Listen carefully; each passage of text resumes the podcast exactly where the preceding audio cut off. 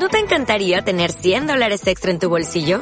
Haz que un experto bilingüe de TurboTax declare tus impuestos para el 31 de marzo y obtén 100 dólares de vuelta al instante. Porque no importa cuáles hayan sido tus logros del año pasado, TurboTax hace que cuenten. Obtén 100 dólares de vuelta y tus impuestos con 100% de precisión. Solo con Intuit TurboTax. Debes declarar para el 31 de marzo. Crédito solo aplicable al costo de la presentación federal con TurboTax Full Service. Oferta sujeta a cambios o cancelación en cualquier momento.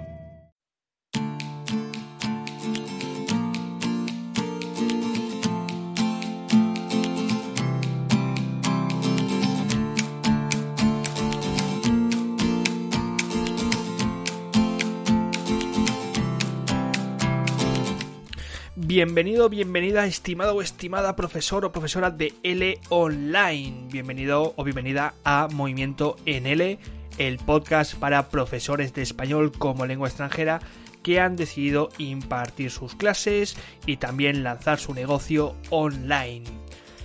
Volvemos con las tertulias mensuales. Eh, vamos ya con la cuarta tertulia. Si no sabes de lo que te estoy hablando, recuerda que son tertulias que celebramos mensualmente, a mediados de mes, por videoconferencia.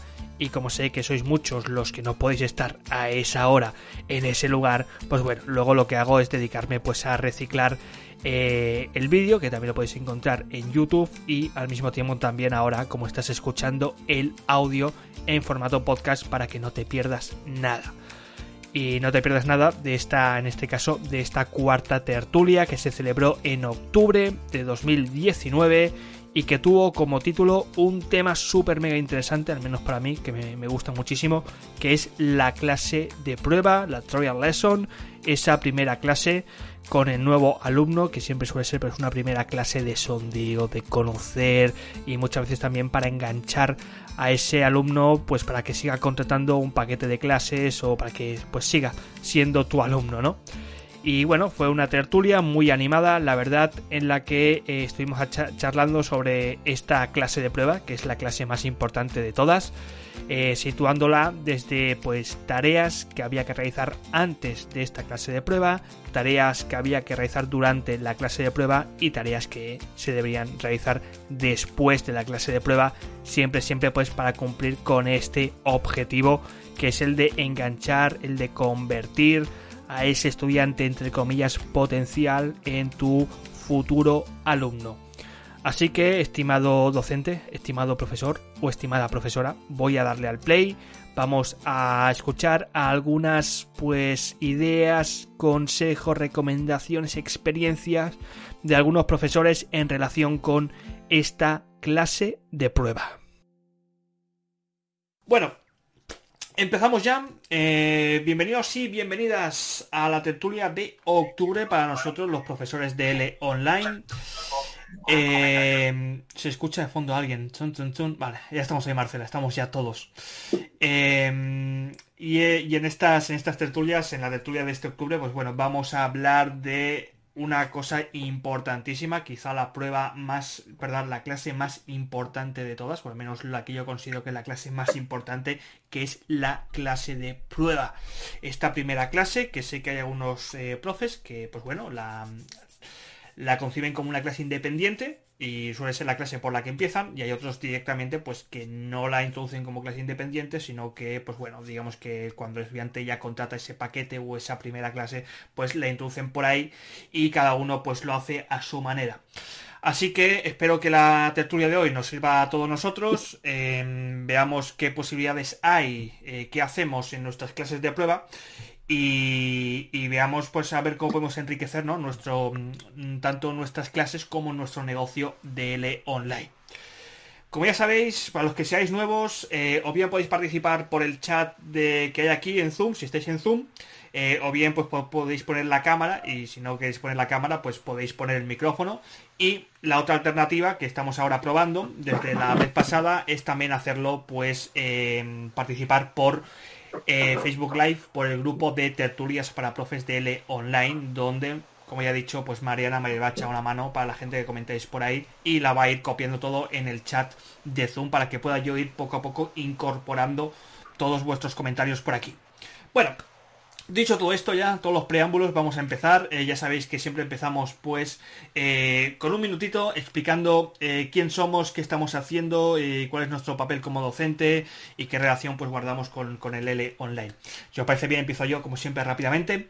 yo me llamo Sergio Delgado, soy de Barcelona, he sido profesor de L durante pues unos cuantos añitos por diferentes países, con diferentes alumnos, con diferentes, en diferentes contextos de aprendizaje.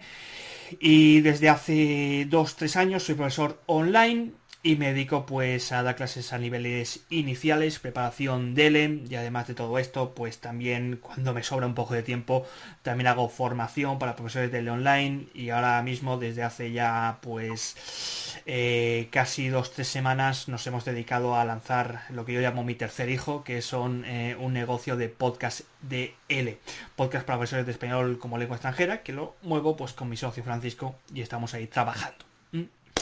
Bien, pues voluntario o voluntaria para presentarse. ¿Hago yo el dedo? Ah, vale, venga, Dora, tú primera. Hola, buenas tardes para, para mí, no sé, buenas eh, para el resto, no sé, buenas noches.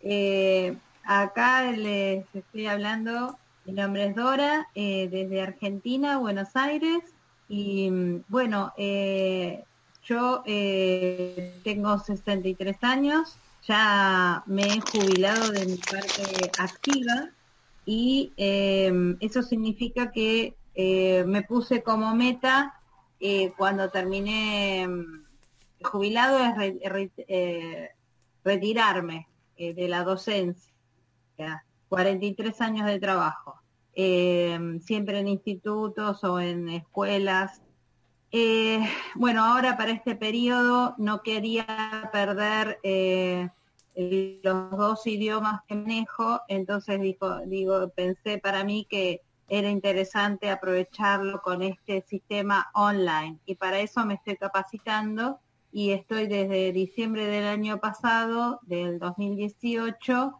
eh, bueno, incursionando, ya tengo mi página web, incursionando y viendo las eh, opciones y las capacitaciones que hay. Y bueno, a veces con más ánimo, a veces con menos ánimo, porque esto es un proceso un poquito lento.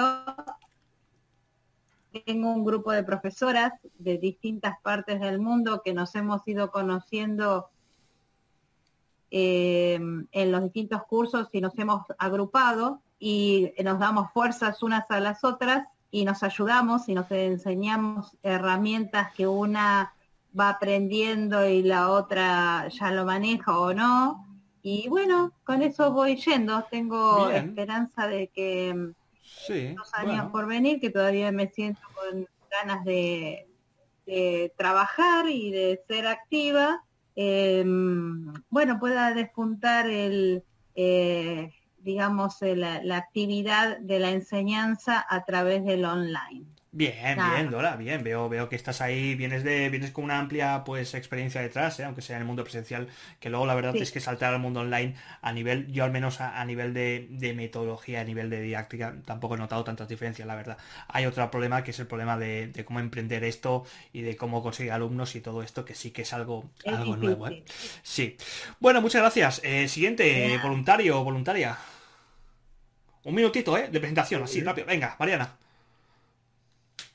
No tienes micro, espérate, que te voy a dar el micrófono. Ahora sí. Ah, sí. Em, soy argentina, pero he vivido la mitad de mi vida en Madrid, la mitad no, un tercio, y ahora vivo en Israel hace 20 eh, años. Eh, ya llevo 7 años dando clases online y siempre me gusta seguir aprendiendo, seguir formándome, aprender de todo el mundo y bueno, y aquí estoy. Sí, ya te conocí, ya te hice una entrevista hace ya mucho, mucho tiempo. Sí, hace mucho tiempo y estuvimos en la tertulia de la conferencia online juntos y la semana pasada y bueno. Y me estás echando a mano con las redes sociales ahora, que me viene ah, perfecto. sí, sí, sí, Tengo, una vida tengo una vida real y una vida virtual. Sí, muy bien. tengo una familia. Vale. Por ahora lo que tengo que hacer es eh, los comentarios que hay aquí en Facebook, ponerlos en el Y, sí, o sea, los que la gente comente por Facebook, nos los traéis aquí para que podamos leerlos, porque es que yo no. Por ahora tú solo. Vale, vale, bien. Tampoco hay muchos, eh, ya te digo, pero siempre se me escapa alguno. Vale, siguiente, voluntario, voluntaria. Mira, ya está aquí Diego. Venga, Alejandro, no, ha llegado primero Alejandro, te esperas. Sí, bueno, soy de España y hace dos años y medio que enseño español y mi única experiencia ha sido online. Empecé en plataformas y recientemente enseño únicamente a través de mi propia página web a adultos angloparlantes.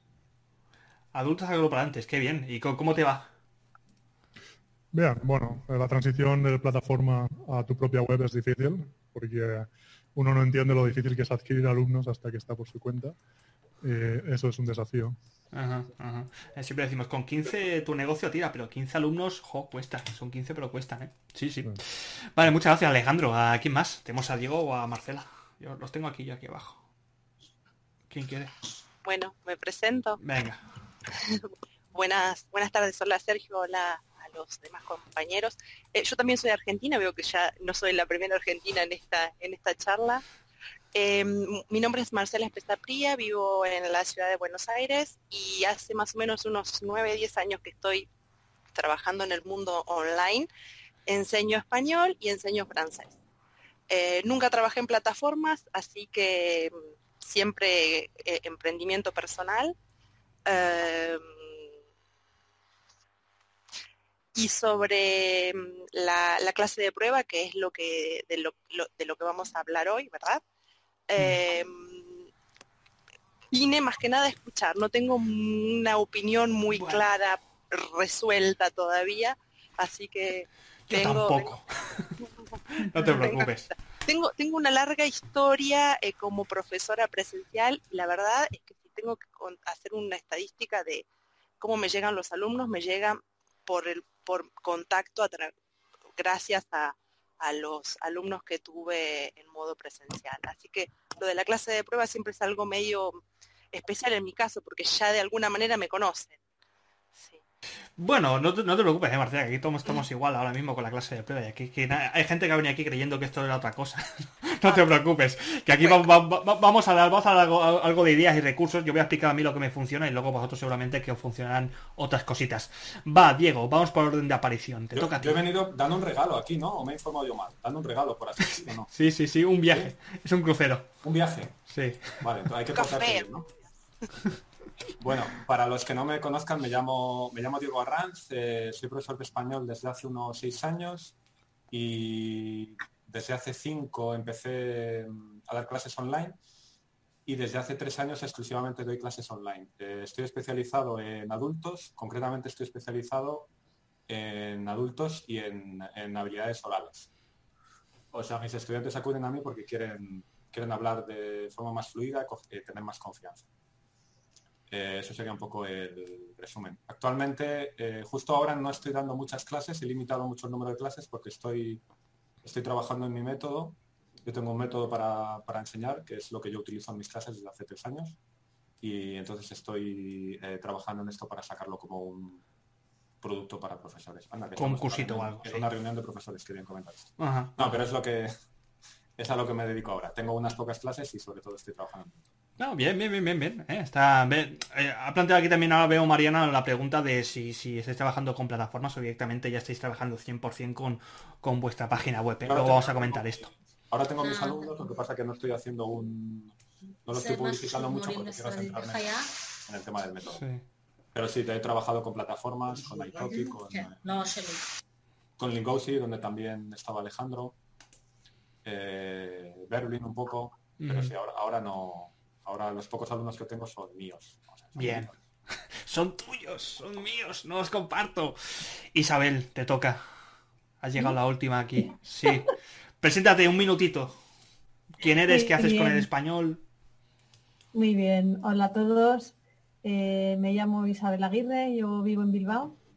Soy profesora de español en la Universidad de Deusto y también soy profesora de alemán en un colegio en secundaria y bueno, pues la verdad es que a medio largo plazo lo que quiero hacer es dar clases online. Entonces ahora mismo estoy en el proceso de crear mi página web y estoy un poco intentando empaparme de todo lo que, lo que hay en el, en el ambiente, ¿no? Entonces, bueno, pues me he visto esta tertulia y me ha parecido que podía interesarme mucho. Así que básicamente estoy para, para aprender aquí con vosotros. Perfecto, oye, qué bien, ¿eh? Un perfil así, ¿eh? Universitario, qué bien, qué bien. Universidad de esto. Seguro, seguro, seguro, seguro también tienen bastantes cosas que, que, contarnos y de lo cual vamos a aprender de ti, segurísimo. Vaya. Bueno, nos ha presentado todo. Sé que somos, ahora mismo somos nueve aquí, así que quiere decir que hay dos más que están por ahí, ¿no? En la oscuridad. Bueno, tres más. Y luego creo que también hay gente en Facebook que no, ahora mismo no, no, no lo estoy controlando. Bueno, voy a lanzar la primera pregunta. Y la primera pregunta ya sabéis que podéis contestar los que queráis. Esto es un micrófono abierto. Y es. ¿Quién de vosotros dedica una clase especial individualizada mm, a la que llamáis posiblemente como clase de prueba, trial lesson o lo que sea? Tú, Mariana, espérate, que es que te he vuelto a quitar el micrófono porque estás hablando ahora, perdona. Ah, perdona, no. Eh, tengo una clase que es la clase que si sale mal esa clase el alumno no sigue. Y si esa clase sale bien, te das cuenta si una persona va a seguir o no eh, siempre intento hacer actividades que son como que es un escaparate, llamativas, buenas, esas que no fallan eh, y no siempre salen bien. Entonces, por eso también me interesa la tertulia para poder mejorarla. Eh, no existe un 100%, pero bueno, que cada vez el que haga una clase de prueba seguro se queda. En general pasa, pero a veces no, y por eso es importante. Bien, vamos a hablar de esto. Eh, ¿Quién más hace como, como Mariana? ¿Quién más tiene una clase individual que llama clase de prueba o, lo que sea? Alejandro seguro. Alejandro, cuéntanos. yo tengo una clase de prueba. Eh, está publicitada como 30 minutos, pero normalmente es un poquito más, porque no es suficiente, y es gratuita. Ah, es gratuita. sí, es gratuita. creo que es esencial. ¿Por qué? Bueno, es muy, claro, desde mi, perspectiva o desde la perspectiva del profesor entiendo la importancia de valorar nuestro trabajo y nuestro tiempo y pensar, bueno, yo no trabajo gratis. Con el mundo de Internet la fricción debe ser la menor posible y ofrecer una clase gratis para probar es una manera de romper muchas de las barreras que tienen los alumnos que no sé si esto de online me, parece bien o por qué tengo que creer esta web o muchas preguntas que pueden surgir fuera de un entorno seguro como una plataforma como Italki o Berlin que garantiza pues cierto, cierta legalidad del proceso, ¿no? Pero fuera de esas plataformas eh, hay mucha desconfianza y yo creo que es importante eh, romper esa desconfianza con una clase gratuita. Una clase gratuita. ¿Y qué, qué, ratio tienes más o menos, Alejandro, de gente que después continúa después de la clase gratuita? Más o menos. Yo diría un 60, 60%. Um, pero claro, es un poco difícil porque hace poco que estoy por mi cuenta y la mayoría de mis estudiantes nuevos son referidos de estudiantes actuales, entonces la mejor eh, no, es un ratio razonable. Eh, no, se puede extrapolar a si tú haces publicidad en Google, esperar el mismo ratio. ¿eh? No sé, entiendo, entiendo.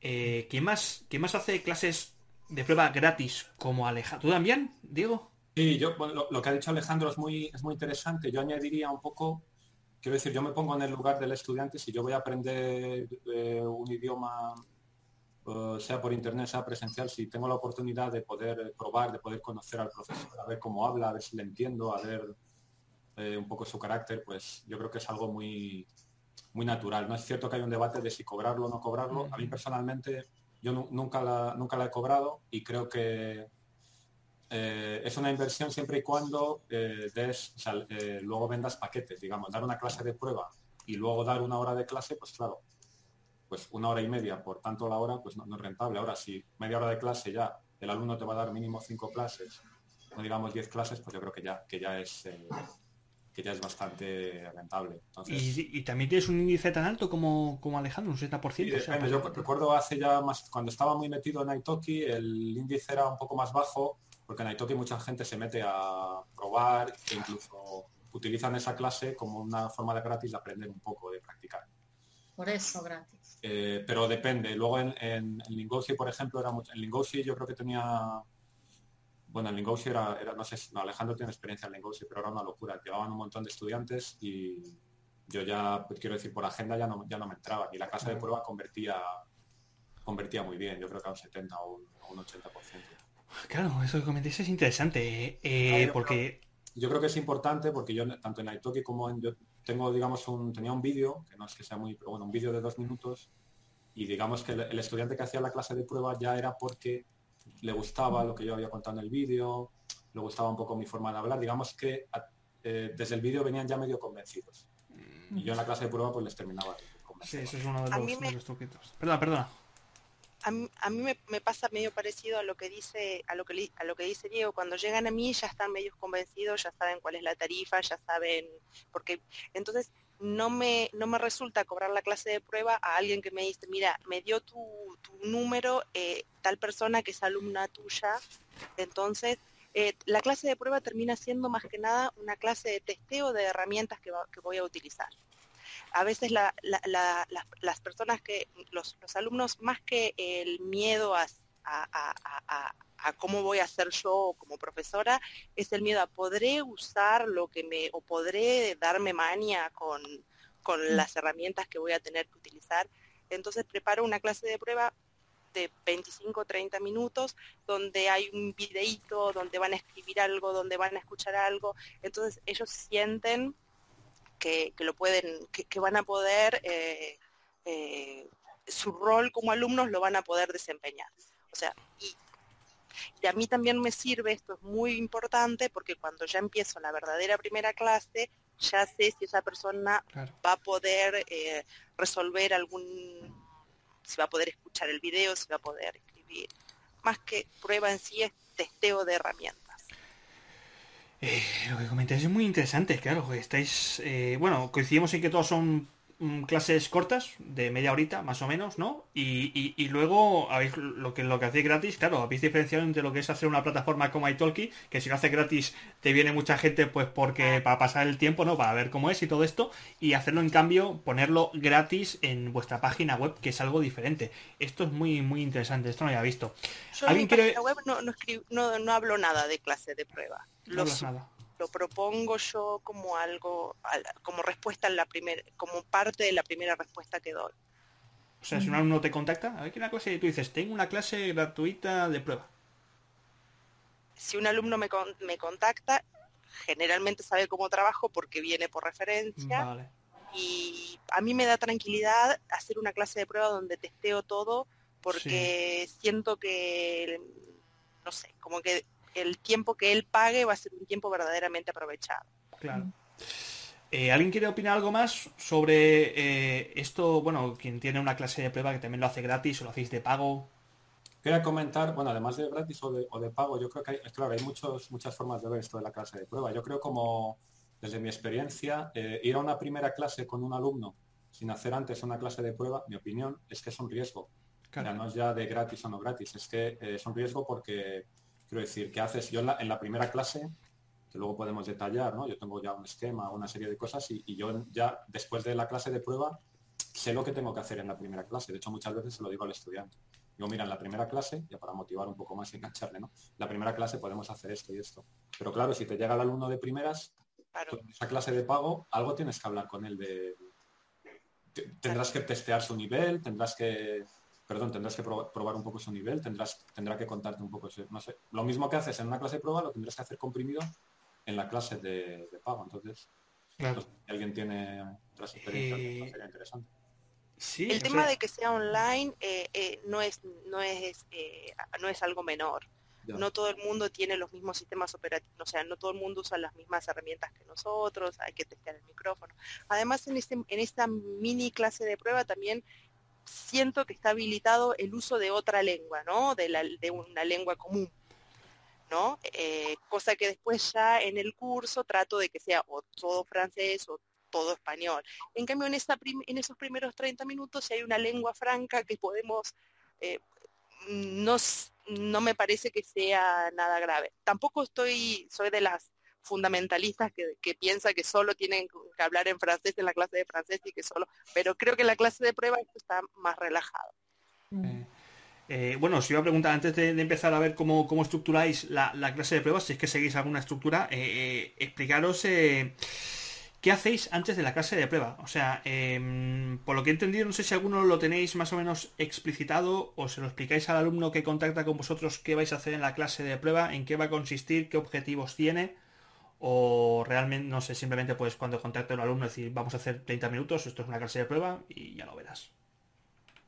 ¿Alguien explica más o menos lo que va a hacer? Es muy sencillo. Yo les, yo les suelo decir, o sea, bueno, la, estructura se puede subdividir, pero básicamente mi clase de prueba tiene dos partes. Una parte en la que el alumno me cuenta él, como dice Marcela, pues en, español o si no tiene nivel en inglés, ¿no? tenemos licencia el primer día. Entonces me cuenta y, hay otra segunda parte que yo le cuento. Yo le cuento que, cómo enseño, qué herramientas utilizo y básicamente, y eso es lo que le, digo al alumno, pues la clase de pruebas para que tú me cuentes tu nivel, tu experiencia con el español y yo te explique mi método como de las Yo, por ejemplo, yo lo que hago en las clases de prueba, yo tengo dos estructuras, más o menos como la tuya, Diego. Yo hago una, yo hago una clase, una muestra de mi clase, que suele ser una muestra de una clase con actividades, pues rompehielo de sondeo, que ahí me sirve para analizar el nivel del alumno, y luego dedico los 10 últimos minutos, a lo que ha dicho Marcela, hablar en la lengua franca, que suele ser inglés, porque más lenguas eh, no domino, y con ese eh, lo que hago es eh, pasar a una etapa de lo que hacen sobre todo muchos profesores que ya sí que estoy viendo,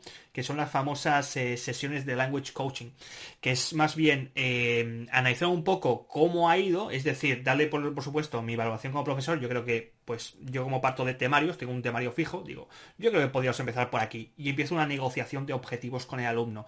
Eh, ¿Cuánto tiempo vas a estar con esto? ¿Hasta dónde quieres llegar? Em, etcétera, etcétera, etcétera, para, eh, digamos, comprometerle también con su aprendizaje y para luego asegurarme también como empresario que va luego a pagar un buen paquete de clases y que no va a continuar con una única clase. Entonces, yo hago esto. Em, muy importante que yo creo antes de la clase de prueba es, es ubicarnos en un nicho. No sé si estáis, más que nada para ir delimitando eh, esta posterior clase de prueba, porque es que si no es una locura. Yo he visto a profesores que no tienen nicho y claro, le contacta a cualquier estudiante y yo creo que la clase de prueba es como una bestialidad, no sabe exactamente a, qué aferrarse, dónde, desde dónde partir. Em, pregunto, pregunta general, eh, sé que es un poco redundante, pero ¿tenéis, ¿tenéis nicho? O sea, ¿partís de, una, de un nicho previo antes de la clase de prueba? ¿Sí, Alejandro? lo que dices es muy importante. Lo que va antes de la clase de prueba para estos ratios de conversión altos es, es lo más importante, en mi opinión. ¿no? Si, si, yo me especializo en adultos angloparlantes que quieren una clase estructurada y a mi clase de prueba llega un alumno chino adolescente que busca clases de conversación, algo estoy haciendo mal. ¿sí? Eso no es, no es aceptable. ¿eh? Entonces, lo primero es una, bueno, lo que tú tengas en una plataforma, un vídeo, en tu página web, la página, que dejen muy claro lo que se puede esperar de ti y también lo que no se puede esperar de ti. Y eso es lo más importante. Y después un formulario, en mi caso yo tengo un formulario que, bueno, eh, tiene unas, lógicas condicionales que depende de la respuesta que puedes sacar, del, te, envía a un sitio o a otro. Es una cosa un poquito así, una virguería, pero es una cosa interesante, ¿no? Por ejemplo, si tú en mi formulario dices que quieres clases solo de conversación, la siguiente pregunta es nosotros nos especializamos en clases estructuradas. ¿Estás dispuesto a trabajar con un libro de texto? Y la siguiente respuesta es no. Te, dice, lo siento, no te podemos ayudar y, te saca del formulario. Si es sí, te puede llevar a la reserva. Entonces lo que tú dices de lo que va antes de la clase es mucho más importante. ¿no? Es la manera... Tiene que llegar la persona adecuada a la clase para que haya una posibilidad real hay que trabajarlo antes, claro, claro, claro, mucho antes. Eh, ¿Alguien hace con lo, Me ha dejado impresionado esto Alejandro. ¿Alguien utiliza un test de estos? Eh, yo hago tres preguntas, pero ¿alguien hace un test previo antes de que de pasar a la clase de prueba? Para acotar, no. Yo, antes lo... Yo, entiendo, Alejandro, bueno, Alejandro es que tiene el, nicho es un poco diferente, ¿no? Pero efectivamente él está, está especializado en esas clases estructuradas, busca ese tipo de, entonces lo mío sería un poco, yo también tengo una estructura y tal, pero yo creo que a mí me llega más gente buscando como no mm, aprender, pero mm, vamos a decir no tan, no, no sé si estricto es la palabra o... Estructurado lo que ha dicho él. Sí, claro, pero tampoco quiero decir que yo no tengo estructura, por eso Vamos a decir más, Alejandro sería como más estructurado y lo mío es como quizá menos... Más libre. Porque la gente lo que valora pues es, si un estudiante en mi clase habla y está todo el rato hablando, yo le voy a dejar hablar y no le voy a decir, oye, que no estamos cumpliendo el programa o lo que sea. Entonces, bueno, al final cada uno busca su, Entonces yo, al principio cuidaba mucho, hablaba de los objetivos, pero eh, pero me, di cuenta de que para mí concretamente no hacía falta. Quiero decir, yo en mis clases de prueba lo que veo, los alumnos lo que quieren es eh, probarme a mí un poco, ver que se sienten a gusto, probar mi pronunciación, ver cómo les trato, eso del rapport, ¿no? Que dicen los, los ingleses. Ellos es lo que quieren, porque yo, yo les explico mi método, empiezo a sacar transparencias y yo les veo que me hacen así y, muchas veces no. Simplemente están viendo y dicen, pues mira, este chico parece que, que tiene una estructura, tiene unos materiales, le entiendo cuando habla, parece que me trata bien y ya está, ¿no? Entonces, yo creo que es, digamos, mi público es eso lo que valora, por eso no, no me, no me monto muchas estructuras adicionales. Joder, a mí me parece muy muy chulo lo que comenta Alejandro. Igual un día de esto lo, lo hago, me hago aquí un test de esto previo. Eh, yo, yo, yo, les lanzo tres preguntas. Yo hago niveles iniciales y entonces niveles iniciales y DELE. La primera pregunta es simplemente si quiere, si es un, un curso general para nivel inicial o si es DELE. Y luego lo que hago es descartar que sean principiantes absolutos o ya gente que tenga, que tenga ya pues un nivel a uno un poquito más arriba, incluso una a dos. Y siempre le pregunto luego dos preguntas más, que ¿por qué quiere estudiar español y para qué quiere estudiar español. Y con eso me hago más o menos una idea, es una radiografía muy finita. Para mm. mí, mi principal elemento de, o la, eh, lo, que más lo que más me interesa saber es cómo aprende. Yo le hago una, ¿cuál fue la primera palabra que aprendiste en español? Entonces ya sé que si el alumno me dice los verbos enar, wow, tengo ahora si me dice otro tequila o buenas noches, hola, eh, bueno, ya sé que él aprendió usando eh, la lengua. Eh, eso para mí es, bastante organizador del, de cómo va a seguir la, la, el, aprendizaje. ¿no? Mm, él, ahí, al decirme cuál fue la primera palabra que aprendió, ya me está diciendo cómo es la manera en que aprende. Eh, no siempre es tan claro, ¿no? Pero... Me lo, voy a apuntar esto, me parece. Sí, sí, sí, a mí me parece. Un día tenemos que hacer esto, Marcelo, una tertulia de la, gente que entra por clases online, los alumnos, que son una. Yo para mí que son, son tan variopintos, o sea, madre mía. Desde que, desde el típico que solamente ha estudiado por Duolingo hasta, hasta aquel que, yo que sé, que ha visto una película y se ha enamorado del español y madre mía. Sí, sí, sí. A mí me pasa, yo tengo varios alumnos, es una cosa rarísima, que viven en Buenos Aires, o sea, son extranjeros que viven en, Buenos Aires y toman clases online. Entonces, si la primera palabra, si, lo que aprendieron es algo eh, que, les enseñó el remisero que los llevaba del aeropuerto hasta el departamento que alquilaron, bueno, va a ser un tipo de metodología. Si me dice que, no sé, alguna lista de vocabulario, bueno. Ya, claro, claro, ya, ya, ya cambia, ya cambia. Bueno, no sé si tenéis que añadir algo más del antes de la trial lesson. Hemos comentado ideas interesantes como, pues bueno, eh, prepararlo un poquito, partir de un nicho, como ha dicho también Alejandro, oye, pues un test o unas preguntas previas, lo que tengáis ahí para obtener un poquito más de información antes de lanzarnos. Y luego, pues partir un poco, no... Diego dice que no las, no las estructura mucho. Yo, por ejemplo, sí que las estructuro. Tengo esas dos partes, ¿no? De clase, muestra de clase, donde ahora os explicaré lo que hago. Y luego, pues, también al final esos 10 minutitos en la lengua pues del alumno en la cual pues me dedico a sacarle un poquito más de información, negociamos objetivos, el error y todo esto. ¿Alguien quiere comentar algo más antes de la prueba, antes de la, clase de prueba? ¿O pasamos durante la clase de prueba? ¿No?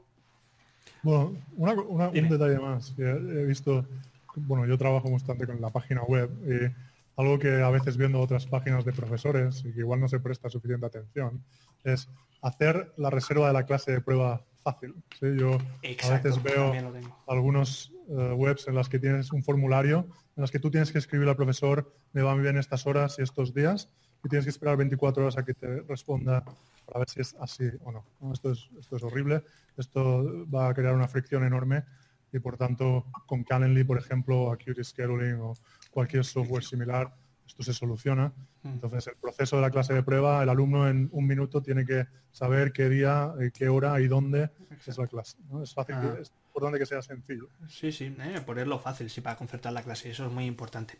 bueno, hacer una pues, pregunta? ¿Puedo hacer una pregunta? Sí, puedes. No, estás castigada, Marcela, no puedes. no, porque, porque me pasó, me pasó hace, hace poco. ¿Alguna vez ustedes dijeron no a un alumno después de la clase de prueba, porque me pasó, por, nunca pensé que eso ocurriría y me pasó. Yo te puedo decir que hay con algunos con los que no salgo especialmente ilusionado. y realmente si no sales especialmente ilusionado, luego en la mayoría de ocasiones tampoco te ilusionan en el resto de las clases. Eh, pero no, no he llegado hasta el extremo de decirle no quiero saber nada más de ti. No. Ah, no. Porque a mí me pasó, yo digo, si alguien no me, cambia tres veces el horario y el día de una clase de prueba de 30 minutos, digo, lo que va a hacer es el curso después con un curso y si después está todo el tiempo moviéndome la cámara y sonando las pulseras, y, bueno, eh, no. ya, lo, ya lo localizas y dices no. ¿eh? Sí, normalmente pasa esto, o sea, si lo hace... claro. Especialmente, a veces uno entiende que hay imprevistos y hay que anular comprendo. Esto, esto lo comentaba también Diego, ¿no? Que ellos nos ven como somos nosotros, o sea, nosotros enseñamos nuestro carnet de docente como somos, pero otros también echamos un vistazo, un vistazo a su carnet de, estudiante, a ver cómo es y les cazamos a veces un poquito, a ver cómo va. Bueno, vamos a pasar, vamos a pasar al durante de la clase de prueba. ¿Qué hacéis durante la clase de prueba? Sé que habéis comentado algunas cosas. Yo comento rápidamente lo que hago. Es eh, primero eh, a partir de lo que me ha comentado en, el antes, la clase de prueba, ya sé si el estudiante, pues por ejemplo, es un principiante absoluto, no es el principiante absoluto, o si es una clase de L o si no es una clase de L.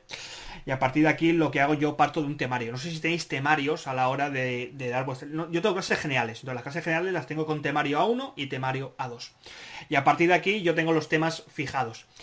Em, a partir de cómo, también muchas veces de, cómo ha ido en la clase, las pruebas de antes, me puedo dar una idea, pero siempre tengo mm, dos ejercicios que lo utilizo absolutamente para todo y lo voy calibrando según el nivel del alumno que creo que me voy a encontrar, que es el típico Warner de la estrellita, ¿vale? Que simplemente eh, cambio lo que puede ser un nivel A0, eh, que puede ser los datos personales, y aparte de ahí ya empiezo la, la, prueba, o bien voy dando pues cierta información mía, lo cual a mí luego me sirve pues para sondear un poco de su información. Información como los intereses, información sobre el estilo de aprendizaje y la información también pues eh, un poquillo del nivel lingüístico que tiene que a mí me, que a mí me funciona. Y luego también tengo otro tipo de actividades que son un poco de cultura española, de Hispanoamérica, que me tiene que dar la opinión de algunas imágenes. Muy sencillo. Y con eso, pues me voy dando una idea. Y luego ya paso a la parte de la negociación. Que bueno, la parte de negociación ahora sí que os explico un poquito más. Eh, ¿Vosotros qué hacéis durante la clase de prueba? ¿Qué tipo de actividades hacéis? ¿Dais una muestra o simplemente es negociación pura y dura? Mariana, va, coméntanos. Tienes el micrófono apagado. Te lo enciendo. Ahora tienes apagado. ahora. Ahora no, no. Em, en la clase de prueba el alumno quiere ver cómo enseño.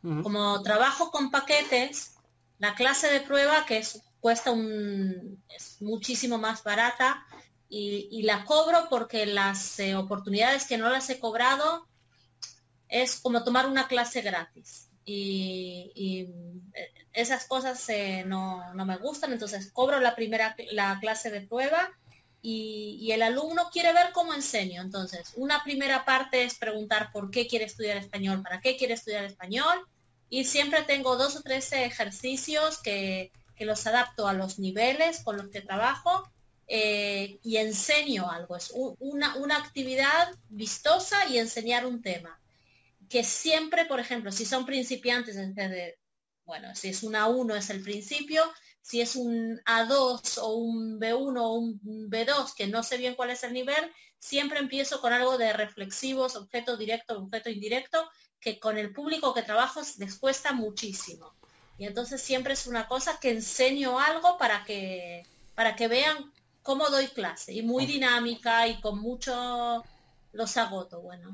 Como, o sea, tú das una clase de, muestra. Es una muestra de... Es una pequeña clase de muestra, digamos. Mucho más corta porque hay una parte de negociación. Antes de terminar la clase siempre le digo, bueno, mira, me ha encantado la clase, ¿cuándo quedamos? Ah, si te arrepiente, eh, va a tener que cancelar después. Claro, a veces funciona, a veces no, pero digamos, no me gusta terminar la clase de prueba sin saber qué pasa con ese alumno. Si el alumno me dice, mira, te voy a, entonces ya sé que no voy a seguir con él. Pero sí me gusta terminar la clase con la sensación de que... O sea, Mariana, perdona, o sea, la clase de prueba ya tienes incorporada en tu paquete. Un call to action. Un call to action virtual. CTA, es el call to action. Eh, después, como que en caliente, no dejarlo pensar demasiado. Sí, sí, sí. Una pregunta, Marcela, eh, digo Marcela, perdona, eh, Mariana. Eh, o sea, tú ya tienes incorporada la clase de prueba en tu paquete. No, primero pagan la clase de prueba aparte Ah, vale. y después viene el paquete. Vale, y vale. si quieren, y si después de la clase de prueba dicen sí, sí, quiero el paquete, digo, bueno, ¿quieres que eh, esta clase la, hay que empezar el paquete con las 12 clases Mm. o esta la restamos de la clase? Sí, lo, lo- lo enganchas todo, está bien. Lo enganchas, sí. ¿Alguien más hace como Mariana o yo, que más o menos hacemos casi lo mismo, que es clase de muestra más eh, una, un poco de negociación? Sí. Alejandro, sí. Sí, yo hago más- algo parecido. Yo comento las, las respuestas al formulario que se ha rellenado Claro. previamente. Entonces yo no pregunto para qué quieres estudiar español. Lo rellenado yo profundizo en esto. ¿no? Por ejemplo, si quiere aprender por negocios, qué negocio, qué trabajo, si porque va a vivir en un país de habla hispana, qué país, cuándo. eh, se profundiza un poco en eso. Luego hago una, una pequeña clase, como la haría normalmente con mi programa. Y al final pues, se resuelven cualquier duda, cualquier preocupación de la metodología, de la forma de reservar las clases, de eh, cualquier tema que preocupe. Ajá. Y al- también al final asigno alguna tarea. ¿eh? Ah, una- Eh, pones que es algo Vale. que antes no hacía, pero creo que es interesante asignar una pequeña tarea, porque es una manera Sí. de que el alumno te mantenga en mente Ajá. o que pase de la tarea. Pero bueno, la- hay una probabilidad de que haga la tarea y te siga teniendo en mente en el futuro. Y como que sienta la obligación de que, a ver, ¿qué tal la he hecho? ¿Bien idea. Voy a completarlo otra vez. ¿no? Sí, sí, sí. Oye, estáis comentando cosas, ideas muy, muy, muy chulas, ¿eh? Para enganchar al final al alumno. ¿eh? No te escapes, te veo en la siguiente clase. Hazme los deberes o me contratas otro paquete o nos vemos en la siguiente clase. ¿eh? Está bien. Eh, ¿Alguien más? ¿Qué, Sí. qué hacéis durante la prueba? Dime, Diego. Gustaría comentar ahí. Es, es interesante, ¿no? Que sale como, eh, como dices, ¿no? Como apartado, de como algunos truquitos o tácticas que puedes hacer para que la clase de pruebas sirva también para, para enganchar, ¿no? Que comentaba, eh, comentaba Marcela del tema de la, ah, se me la- de la- la ¿Cómo aprenden? Lo de las Has palabras. comentado lo de la tarea. Ah, Ah. Mari- Mariana, Mariana. eh, que les intenta que en caliente pues eh, tomen un compromiso de cuándo van a hacer la clase y tal, ¿no? Es, es interesante. Yo básicamente en la, en la primera parte de la clase de prueba yo empiezo siempre preguntando por qué quieren aprender español y de ahí ya normalmente eh, saco mucha información, ¿no? Si no, pues les voy preguntando, pero bueno, como cinco minutos así con esto, por qué quieren aprender español, aprendes un poco de sus circunstancias, sus motivaciones. Si no me cuentan un poco de su experiencia, pues se lo pregunto explícitamente, cómo han aprendido hasta ahora, eh, qué han hecho hasta ahora. Entonces sería un poco esto, ¿no? Porque, porque aprenden español, la experiencia. Y una cosa que he incorporado y que me ha ido muy bien las últimas veces es preguntarles explícitamente qué dificultades tienen con el español, que yo lo considero en ese apartado de ya te voy enganchando, ¿no? Porque claro, si tú le sacas a la luz cosas donde tiene problemas y tú eres un profesor de español, que estás ahí para, para resolverlo, entonces casi siempre eh, te responden algo, ¿no? Lo típico de, ah, pues las formas verbales, o para mí, claro, si a mí me dicen, pues lo difícil, más o menos conozco la gramática, pero no puedo hablar muy bien, digo, pues genial, porque es mi alumno ideal, ¿no? Que conocen la gramática, yo les, con actividades les saco el, el hablar. Esto sería, entonces yo, yo básicamente 10 minutos, 15 minutos les estoy preguntando y escuchando, les estoy sacando qué es lo que comentabas tú del coaching o como lo llamen. sí. Y luego yo les explico mi método, que eso suele ser cinco minutos, les muestro algunas diapositivas, por ejemplo, de las situaciones, de cómo enseñar la gramática. Y yo no, yo no doy un ejemplo de cómo enseño, ya digo que alguna vez lo hice al principio, pero a mí personalmente no me, no me ha aportado valor. Intento establecer este rapport y, y luego al final pues les pregunto eh, qué idea tienen de las clases, si quieren dar una por semana, dos por semana, yo les aconsejo Mm. un poco del nivel, pues algunas veces un alumno ini- inicial me ha dicho yo quiero dar clase todos los días y yo le digo no hagas esta locura porque sí, pues, mejor empieza con una o dos por semana y luego vamos viendo y tal. Y lo de la tarea que dice Alejandro, dependiendo del alumno, a veces también, a veces también lo utilizo, pero no, no, no por sistema tampoco. mm. Eh, eso, eso es básicamente mi esquema. Oye, muy interesante lo que comentáis. Natalia, ¿quiere decir algo? Eh, me- me- nunca he hecho la clase de prueba, apenas voy a, voy a lanzarme. Pero me pregunto, así como haces tú, que hace Mariana, que empiezan por una clase, si no has hablado con el, con el alumno, ¿cómo sabes qué clase le das? ¿Qué nivel le puedes dar? Porque como dice Diego, él les, y- él les pregunta dónde tienen problema, entonces su clase se puede enfocar más sobre ese problema. Pero cuando no sabes por qué aprenden, qué nivel tienen, cuál es su problema, cómo es que das la clase, cómo empiezas por la clase. ¿Quiere contestar alguien? Sí, bueno. ah, primero, ah, Eh, normalmente- ah, vale. Mariana o Alejandro. Sí, Deja- no, no, no. Mariana, va. digo, no, no, no sabes, por ejemplo, eh, mm, si tiene un A2, un B1, un B2, no sabes exactamente dónde estás. Entonces, hay temas, yo trabajo con gente que habla hebreo, y hay temas que por el hebreo, ya por la experiencia que tengo, que, sé dónde están las dificultades. Por ejemplo, con los verbos reflexivos en el pasado, ¿no? Es, u- es un tema que, siempre tiene... eh, y entonces siempre intento hacer ejercicios con eso, que me cuente. Empezamos con el reflexivo y entonces voy pasando al pasado y ahí ya voy viendo. Es una clase de prueba para ellos y para nosotros. No puedes preparar una clase eh, adaptada exactamente con una persona que, que no conoces. No sabes si es una persona que aprende mejor con algo visual, si aprende mejor con canciones. No lo, es prueba para él y es prueba para nosotros. Por eso siempre hay esas actividades que no fallan, si se puede decir así, que se pueden, por ejemplo, la de la estrella o cosas así, que sabes que no te van a ir mal o, o- o mostrar una foto y que empiecen a contar una historia y ese tipo de cosas que, que sabes que no fallan, Mm. que es prueba para los dos, no conoces al alumno. No, no va a ser una clase perfecta, pero ahí está tu experiencia si tú eres principiante, lo mejor que puedes hacer es prepararte la clase de prueba para tres niveles diferentes, de, desde el del minuto 1 al minuto 30, exacto lo que vas a hacer, porque te va a dar más seguridad. Los que tenemos un poco más de experiencia, lo vas viendo durante la clase. Sí, sí. Y a veces sale bien y a veces no sale bien. También es cierto, o sea, prepararte como tres, tres, tres pruebas, tres, o sea, tres como tres moldes, ¿no? Tres plantillas para, para el tipo de, de- de estudiantes, eso también funcionaría. Alejandro, ¿algo más que añadir a lo que ha dicho Mariana? Y luego se lo pasamos a Isabel el turno. Bueno, más o menos un poquito en la misma línea de antes, eh, anticipar qué tipo de estudiante llega a la clase. Eso es lo primero. Lo segundo, en el formulario también pregunto cuál es tu mayor desafío. ¿no? Y una de las opciones es, pues, estoy contento, solo quiero hablar más. Otra es, estoy abrumado por la cantidad de recursos, necesito estructura. Entonces ahí ya es una buena información. Y lo siguiente que hago, que es bueno, un poquito más laborioso, yo trabajo solo con aula internacional y en campus difusión hay evaluaciones de cada tres unidades de aula. Entonces, si el alumno me dice que tiene un nivel A2 o B1 en el formulario, le puedo enviar que se registre en campus difusión y haga la prueba de la unidad 1 a 3 de aula 2. Buena idea. Y ahí, si, si lo hace muy fácilmente, pues ya sé que es eh, evidente que está bien ese nivel o que hay que subir. O si hace un desastre de prueba en, el- en la unidad 1 a 3 del nivel A2, es evidente que hay que empezar un poquito antes. eh. Una pequeña forma de medir, un poco laborioso, pero bueno. Bueno, si trabajas con aula después, la verdad es que te viene, te viene muy bien, te viene perfecto ¿eh? con, el, con el manual. Eh, Isabel. Sí. Eh, nada, una, una pregunta muy sencilla. Es que no sé qué es la actividad de la estrella.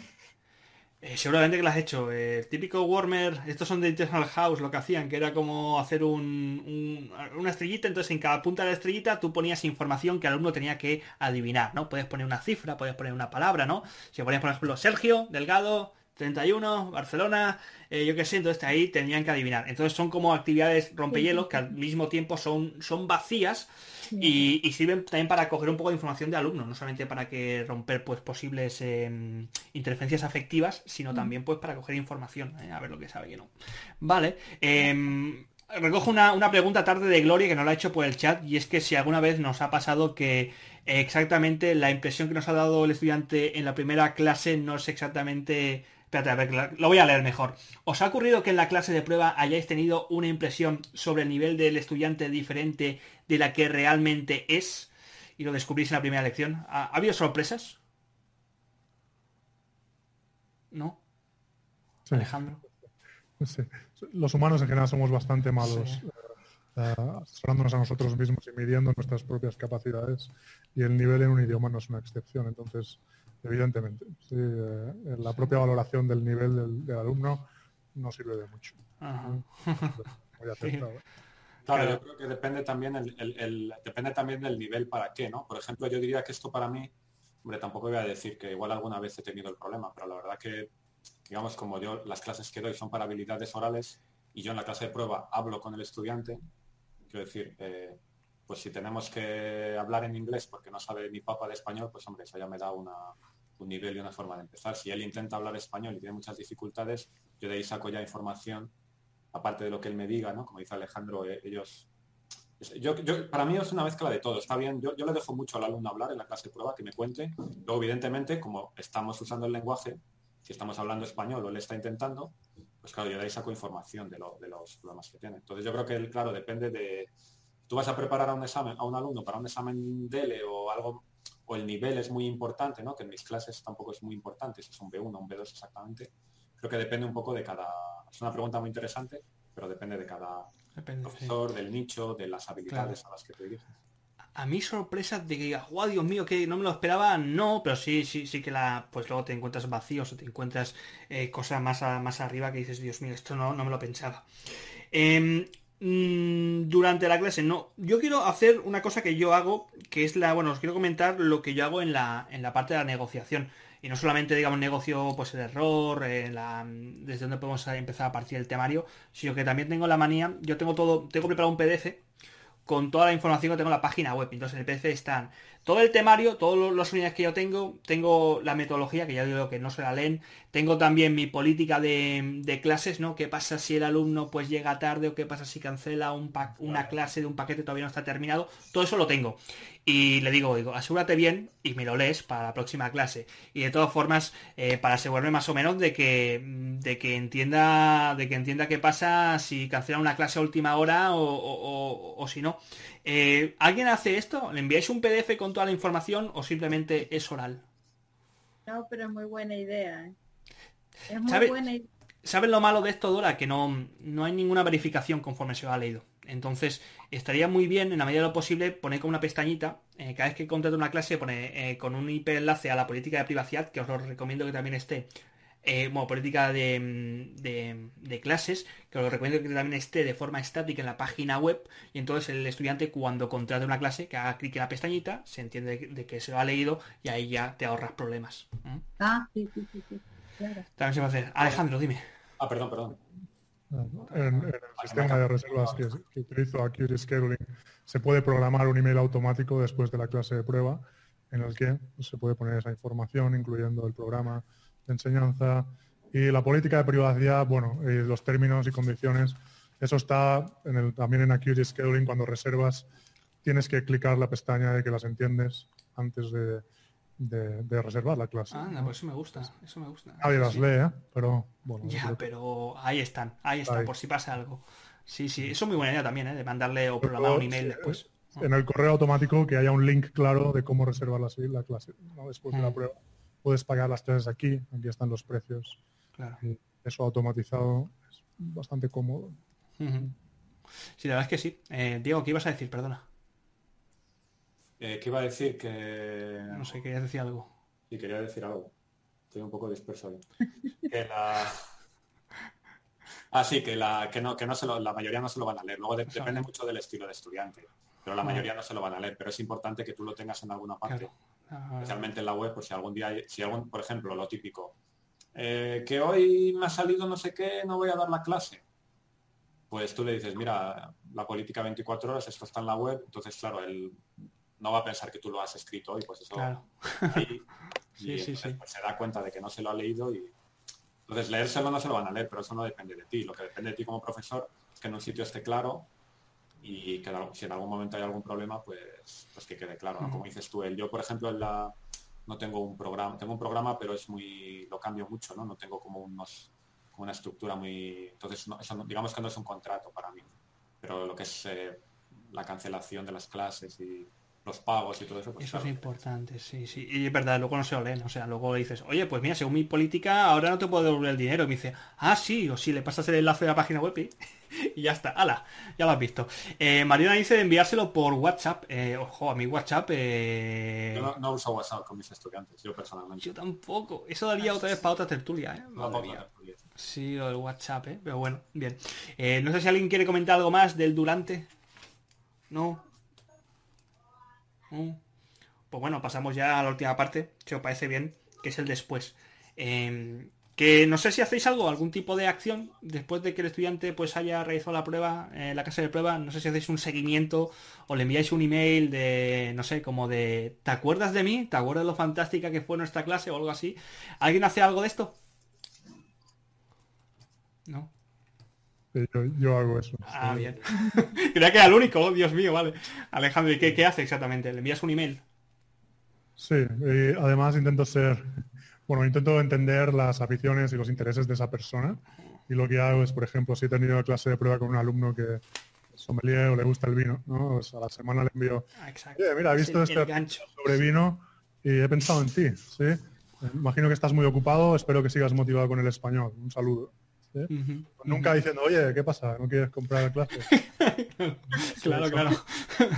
No, porque no tenga ganas de decirlo, pero porque no es eficiente. Claro. algo oye, he visto esto y me ha hecho pensar en ti y puede ser útil este, estas palabras de vocabulario sobre este tema que a ti te interesa. Espero que estés bien. Un saludo. bien.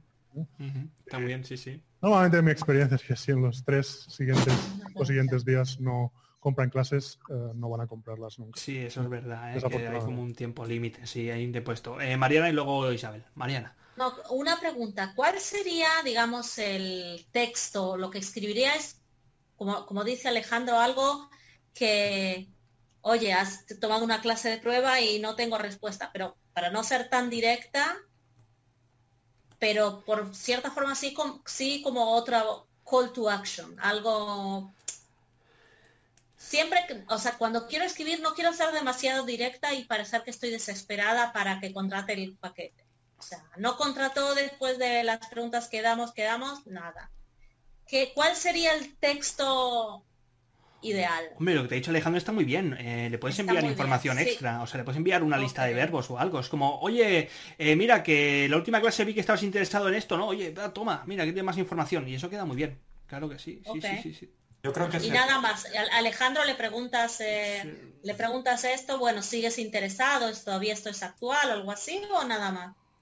Eh, no le pregunto si sigue interesado en mis clases, le digo... No, no, no, en el español o... exacto, le digo, espero que sigas motivado con el español. Imagino que estás ocupado. Me imagino que estás ocupado, eh, pero espero que sigas motivado con el español, que es una... algo así. El problema de eso es que no es automatizable, que es un problema. Uh, un nivel automático no puede cumplir este de, oye, esto te interesa a ti, toma estas palabras. Entonces es una batalla entre el tiempo que pierdes y la personalización. ¿no? Importante, sí. Isabel, ¿qué querías comentar? Perdón, vas a encontrar la forma de, personalizarlo, igual que, que tienes ese formulario magnífico con un diagrama de flujo Sí, sí, se puede personalizar el nombre, el nivel, hay muchas cosas que se pueden personalizar con un buen sistema. Eres un estadista, Alejandro, ¿eh? tienes ahí todo, todo en, estadísticas. Eh, Isabel, ¿qué ibas a decir? Sí, era una pregunta para Alejandro. Quería saber si realmente es, que me ha parecido muy, curioso, ¿no? la idea de, pues eso, de quedarte con las aficiones de la persona y mandarle algo relacionado. Si realmente eso te ha funcionado bueno, sorprendentemente con la clase de prueba no, pero con alumnos que han dejado de dar clase eh, después de dar varias clases conmigo, para retomarlas ha sido sorprendentemente eficiente eh, volver a contactar con alguna información personal. ¿no? Oye, me acuerdo que tu hija estaba en este colegio, ha empezado en septiembre, ¿qué tal le va? Eh, en las clases de pruebas no, porque en mi experiencia es que si no lo hacen los tres primeros días, muy poco probable que lo haga después. Pero un alumno que ha pasado unos meses contigo, lo ha dejado por cualquier razón, y tú sigues con algo que te acuerdas de él después de meses, esto suele ser bastante efectivo. Claro, claro. O sea, tú conectaste con ese alumno, así que lo que estás haciendo es, reforzar esa conexión, claro. Sí, acá, hay, acá, acá, por ejemplo, en las, yo tengo varios alumnos que viven en Buenos Aires, entonces hay obras de teatro y, ah, leímos en, clase, eh, leímos un párrafo de tal libro, mira, esta es la obra de teatro, le paso el enlace. Eh, es una buena manera de refrescar una, o de revivir una, una relación, ¿no?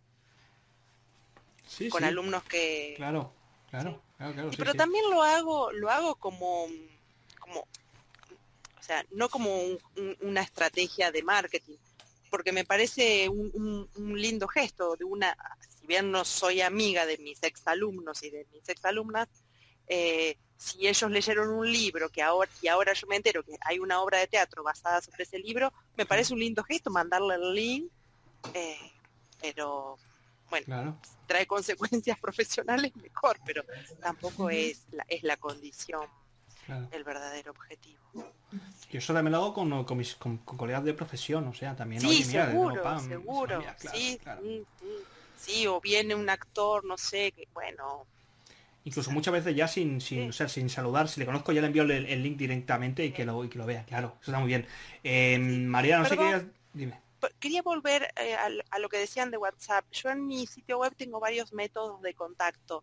Y en el último año, si debo decir cuál es el que más usa la gente, es WhatsApp. Interesante. Es WhatsApp. Eh, tengo, tengo un formulario, tengo Messenger, pero el WhatsApp es lo que me es lo que lo que más no sé, a lo mejor es por el tipo de, alumnos o, que, o porque viven cerca, 100, bueno, no sé, pero no me molesta ni, o sea, no veo gran diferencia entre un mail y un WhatsApp ah. en cuanto al, al, esfuerzo que a mí me requiere de, responder. Pero Marcela, luego, luego gestionas la, o sea, te y sí, sí, sí, después... la comunicación por email o sigues con el WhatsApp ya toda la No, no, después siempre me paso, después terminamos en el email porque en el email me permite otro tipo de cosas, pero pero eh, no sé por qué generalmente cuando me cuando tienen la, la, listita de opciones, eh, eligen mucho WhatsApp. Lo que no están eligiendo mucho ahora es el formulario de la página web, el formulario que viene por defecto, que yo lo personalicé un poquito, pero eso no. Eh, porque imagino que el formulario ya es, ya uno tiene que escribir un mensaje. El WhatsApp se presta más para un saludo breve directo y, un, y una frase simple y una despedida simple. Claro. Sí, sí. Pero después sí me paso al mail. Más seriedad, después sí, más formalidad. Eh, bueno, chicos y chicas, no sé si queréis añadir algo más a este después de la clase o a la tertulia ya de por sí. ¿Puedo una cosita muy rápidamente? Dime. Lo comentabais de, enviar los mensajes. Yo no... Em, yo creo que enviar esos mensajes después de la clase de prueba, como dices, cuando el alumno está desconectado, pero bueno, especialmente después de la clase de prueba, puede ser incluso un favor que haces a, te haces a ti un favor porque tienes un alumno nuevo, pero también al estudiante. Y explico, porque si nuevamente nos ponemos en su punto de vista, ahora con toda la información, todas las fuentes de información que tenemos, el, eh, igual el estudiante hace la clase de prueba y le encanta y dice voy a hacer las clases, pero su vida es un poco loca, que ahora pues todos, muchos, la gente tiene la vida bastante loca, y al día siguiente no se acuerda, o se va por otro sitio, o tiene otra historia que hacer, o en el trabajo está. Entonces, ese mensaje le puede, anda, pero si yo había hablado con este chico que me cae también, vamos a hacer las, las clases. No, yo creo que no, se pierde nada. Siempre, como decía Mariana, intentando no ser eh, muy pushy, ¿no? Muy, muy pesado, simplemente, bueno, creo que se puede con un, como con la táctica de Alejandro o más en general, pues bueno, te, recuerdo que hicimos una clase de prueba, pues quería saber tal, no sé, se pueden buscar las palabras, ¿no? Simplemente decirle al, estudiante, estoy aquí, ¿no? un, correo, yo no mandaría más que un correo, no uno cada semana. No, a los cuatro o cinco días enviar un correo. Sí, uno una única vez. Sí, una única vez. Mariana, dinos. No, te, escuchamos. No, no, decía uno solo, no ser pesados. O sea, no, no, no. no contesta, no, bueno. No, no vas a montar el de ocho mensajes. No, no, hay gente que es súper pesada, hay gente que es súper pesada. O sea, que tú te apuntas al... apuntas, deja los datos en cualquier lugar y otra vez, y otra vez, y otra vez. Y, y, y, lo que no quiero es que producir anti con, con, los alumnos. Sí, sí, no, no.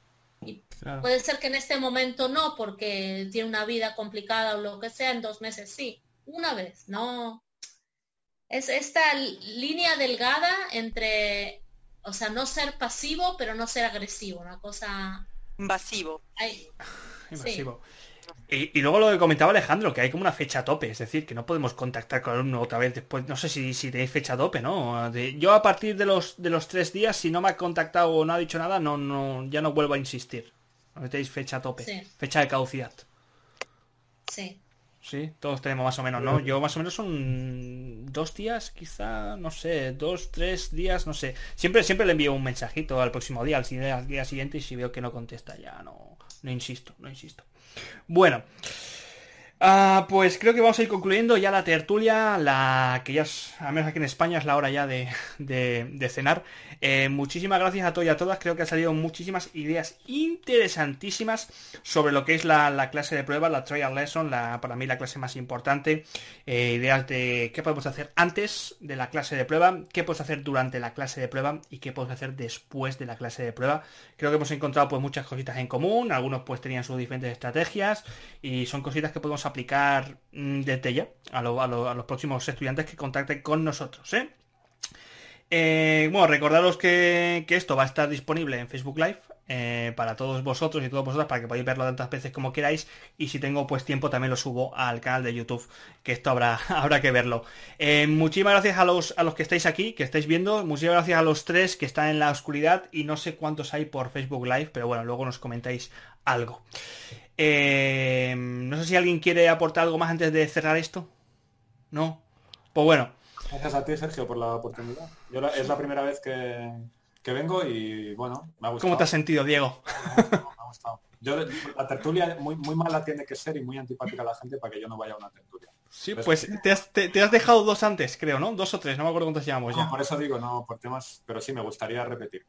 Eh, pues bien, bien, veo que ha sido esto. Eh, Isabel también nos dice así, no sé si es que se va, adiós o sí. Que, muchas gracias, que, me ha encantado estar aquí con vosotros, que he aprendido muchas cosas y que me apunto seguro a la próxima. Bien, la próxima ya sabéis que nunca hay fecha exacta, pero siempre es un jueves a las 8 de la tarde. Eh, intento siempre ponerlo a mitad de mes, así que si no es la segunda o la tercera semana, siempre estamos ahí. ¿eh? Siempre sabéis que, que aviso. Eh, propongo siempre los temas para votar en el grupo de Facebook. ¿eh? Acordaos que podéis votar los temas. Creo que la próxima seguramente, o sea, esta vez ha sido sorprendente porque puse este tema como algo nuevo y se ha comido a un tema que se está repitiendo todo el rato, que es el de las redes sociales, creo. Así que creo que si todo va bien, las redes sociales será el próximo tema que podremos tratar y si no, ya sabéis que podéis proponer el que queráis allí en Facebook. ¿eh? Doy siempre dos semanas para que votáis y una vez que ya pues habéis votado, ya pues lanzo el, el día con el evento. ¿eh? Bueno. Muchísimas gracias, nos vemos en la próxima tertulia, chicos y chicas, y hasta otra. ¿Mm? Chao, chao. Adiós, adiós.